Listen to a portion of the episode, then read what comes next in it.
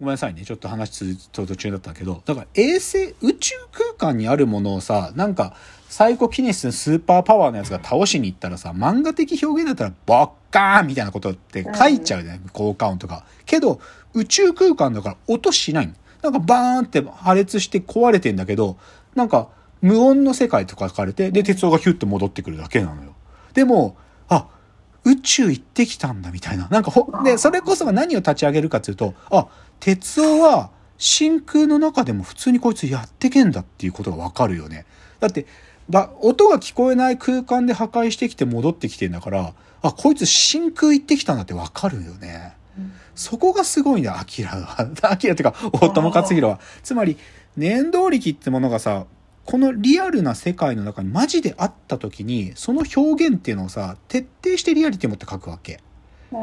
そこが、アキラっていう漫画がサイコキネシスを初めて僕らに見せてくれたってとこの、なんかまあ、本当に僕今断片しか喋ってないけど、その理由なんですよ。で、だからね、こっからちょっとアキラから、サイコキネシスっつうのは、なんか、どう、まあでも同じことなんだけど、どう書かなきゃいけないかっていうか、いや、大友、大友克弘以降サイコキネシスはこう書かれないともうサイコキネシスとして力あるものとして描けないってことなんだけど、つまりね、アキラって、その、サイコキネシスによって、でっかいものも動かすんだよ、当然。超でかいものを動かすんだよ。なんかもう、ビル一気に吹っ飛ばすみたいなことやるわけだから、でっかいもの動かすんだけど、でも、ビルの窓ガラス一個一個の破片が飛び散ったりするのが、なんか、それすらも鉄音によってバンバンって攻撃の武器にされたりとか、もしくはそのぶっ壊れたものとかがグーグって集まって、失われた鉄音の腕にまでなったりするわけ。つまりね、アキラってサイコキネシスがでっかいものも動かすんだけど、微細なところまでもその念動力が通ってる感じがするのよ。わかる？この感じ。なんか、アバウトじゃないの。なんか、もし僕がさ、サイコキネシスだとか言って、はーとか言ったらさ、なんか深谷さんをビューって持ち上げるぐらいのことしか書けないわけじゃん。けど、例えばもし僕の念動力が本当に微細なものまで通ってたら、深谷さんの髪をさ、なんかこう、言うとかね、なんかね、はーとか深谷さん持ち上げながら、深谷さんの髪の毛をこう言うとか、そういうことすらできる。で、その微細なところまでを、要は、アキラとか大友克弘は書いてるのよね。さっきの書き込んでんのひたすら。だから、なんていうか、でっかいものから微細なものまで動かすそのサイコキネシスの力っていうのがさ、こう、充溢してるんだなって感じがわかるのよ。もう、満ち満ちてる。この世界の一つ一つにまでサイコキネシスが浸透してるっていうのはわかるの。で、それはもう完全に大友克洋の画力であり、書き込みによる部分が大きいからなのね。だ、だから僕ははじ、僕はっていうか僕らは初めてアキラで、サイコキネシスってこういうことなんだって分かったんだよね。うん、うん。こういうこと、こういう力のことをサイキッカーたちは持ってんだって分かったって。でもね、これは正直言って裏腹なんです。裏腹なのは、はっきり言ってうちね、アキラ全6巻あるんですよ。もうずっと持ってる。でも本棚入ってます。でもね、僕ね、この15年、アキラ読めてないんです。もうね、読めない。なんか、めっちゃくちゃ疲れんの、アキラ読むと。あのね、書き込まれすぎてるから、情報量が多いのよ。そもそもごっついんだよ。アキラの本なんてもうドンキみたいなもんだからさ、ドンキが、しかもそれ開けてみたら鬼のように書かれて書き込まれてるから、もうね、見た時絵の情報が量が多すぎてね、疲弊しちゃうのね。だから僕ね、アキラもうこの15年、ひょっとするともうちょっと読んでないか。なんかもう丸々6巻読むの無理よ。ぶっちゃけ今日のために少し読んでみようかな思ったけど、もう1巻の15ページでダウン。もう無理。まだサイキッカーとか出てきてない時点でもう無理。でもね、それくらい書いてあんのよね、アキラは。っていう意味で、だから、これは、いや、で別にこれ悪いって言ってないよ。一回はそれ皆さんね、読むと、だからサイコキネシスって力が、ここまで細かい世界の中で使われるものだっていうのを理解するので、あの、アキラを、でも漫画喫茶とか、でも置いてあるけどな。なんかあのスーパー銭湯とかの漫画コーナーとかに置いてあるのよく見てるから、うん、あのあると思うんでねぜひね、一回は読んでみてください。サイコキネス、僕が言ってることがわかる。サイコキネスってのはこんなに偉大な力なんだっていうのがわかるので。つうので、ちょっとここからは、ちょっとアキラから一瞬離れて、サイキッカー、でもさ、オカルトじゃんってみたいなさ、思うでしょ、うんその、でも僕はね、サイキックってものはリアルだと思ってるんで、僕は。そのサイキッカーのリアルって話をちょっと補足したいです。で、ちょっとまたここでご登場いただいちゃうんだけど、はい、僕サイキックの話はよくその月刊ムーの編集長の三上さんともするんですよ。あの、三上さんは超能力者超好きだから、で三上さんが言うには僕もひょっとすると超能力者なんじゃないかってことをよく言ってくれるのよ。初めてお会いした時も、あ、超能力者が来ちゃいましたね今日とか言うんだよあの人。だからなんか自分も超能力者なんじゃないかと錯覚するようなことからも言ってくれるんだけど、その三上さんが、あのね、島田秀平さんっていう、あの、手相を見たりする芸人さんがいるんだけど、はいはい、島田秀平とオカルトさんっていうニッポン放送がやってる、これね、 Spotify でも聞けるんだけど、そこに、まあ、三上さんと島田秀平よく絡むから、三上さんがその島田秀平のラジオにゲストで来た時に喋ってたことがあるんだけど、それが、超能力とマジシャンに関係する話をしてたのね。はい、で超能力とマジシャンはさ似て非なるものじゃん。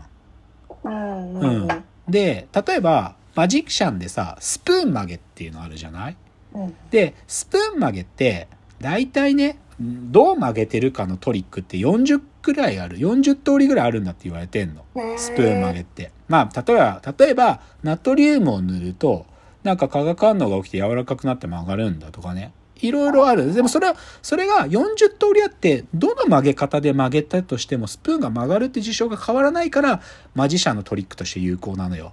もうこれはさ、マジックの手品の上等手段でさ、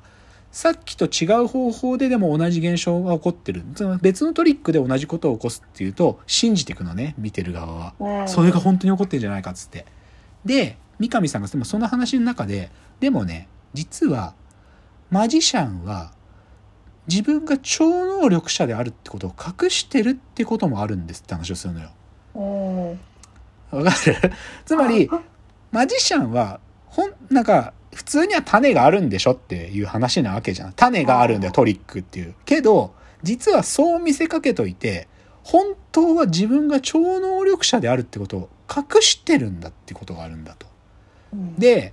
つまり手品って言っておいて超能力を使ってる連中というのがいて、それがハリウッドにそういう組合があるんだって話をするのね。ハリウッドの手品師、マジシャンの組合があるんだけど、彼らは自分たちが超能力を使うっていう、それがもう入会条件なんだ三上さんが言うには M から始まる組合名らしいんだが、で、でそれがね、ハリウッドにあると。で、なんだけど、この組合の掟は、自分たちが超能力を使ってるという秘密をばらしちゃダメなのよ。なんだけど、これをばらして追放されちゃった男がいるって話をしていて、それが、そのスプーン曲げで有名なユリ・ゲラーってやつなんだっつうのよ。ユリ・ゲラーっていう、まあ、僕も世代じゃないんだけど、スプーン曲げでも、もうテレビめちゃくちゃ出てた人だけど、でもこいつはもともとそのハリウッドの組合にいて、本当に超能力者たちが所属してる組合なんだと。で、これ正直僕検証の仕方ないよ。けど、サイキッカー僕いるん、いるんだと思ってるの。こんなね、これあんまこういうことを公然というのはやばいんだけど。で、なんか三上さんがよく説明してくれるのはね、スプーン曲げっつうのもさ、なんか、曲げてるって、曲げようと思って曲げてるんじゃないんだって。スプーン曲げ超能力でやってる人たち。超能力者の話してるよ、今僕。超能力でスプーン曲げてる人たちは、曲げてるんじゃなくてね、曲がってる未来を引き寄せてるんだっつうの。だから、スプーンを曲げようって言って、ま、おいしょって曲げてるんじゃなくて、曲げてる未来をイメージする。てか曲がっちゃった後の未来。それと、まだ曲がってないこの今っていうのがあって、その曲げてる未来を引き寄せてるんだっていうのね。超能力者たちの力の使い方っつうのは。でもこれさ、僕さ、すげえアキラっぽいなって感じするんだよ。なんかさ、だって、なんで、ひょっとしてだよ、微細な空間にまで念動力伝わらせようと思ったらさ、ガラ、さっきの深谷さんの髪の毛を言うみたいなことをさ、僕はさ、リアルタイムでなんか情報処理しなきゃダメじゃん深谷さんを持ち上げるぞそして髪もねじるぞみたいなことさ一個一個ある意味頭の中の操作としてやんなきゃいけないもし超能力者でそうできるとしたら。けど、未来がそうなってるっていうゴール地点にさそれ未来引き寄せるんだったらさ微細な空間の変化すらの考えた未来があってそれをただ単に引き寄せればさディテールまでなんか一個一個全部こうするって書くんじゃなくてそうなってる未来から逆算して能力使うっていう意味ではなんかすげえ僕そう思うな。なんかサイキッカーたちって念動力ってものって実は未来を引き寄せてるものなんじゃないかみたいなのも思うわけ、うん、そういう意味でも僕は大友克洋の表現た合ってるなと思う合ってるなって思う、っていうので、ちょっと、ちょっとやばいね。ちょっと今日都市伝説の話しちゃってる。完全に。その、でも、これさ、誰か確かめてほしいっていうか、ちょっと正確な証言知ってる人に教わりたい。僕、マジックも好きなのよ。マジックも好きなの。シンプルに、あのー、ロサンゼルスとか、あの、ラスベガスにあるさ、あのーマジックハウスっていうの、まあ、手品師たちがやってくれるとことか行きたいしいつか、でも本場イギリスなんだけどね。本場イギリスなんだけどそういうクロスアップマジックででもねそういうの行きたがるのインテリが多いのよやっぱりマジックって、インテリがさ種明かしてやろうと思って見るから。なんだけど僕はあんまりそういう感覚なくてこいつ超能力者なんじゃねって思いながら見たい。そうマジックをね。そう。だから好きなんだけどちょっとね超能力とマジシャンの話ね三上さんよくするんであの僕が聞いた話ですよ。でもそれはそこから考えてもアキラの表現っていうのはなんかそその超能力者の話に近いんだよね。つうのでじゃあ最後のチャプターです。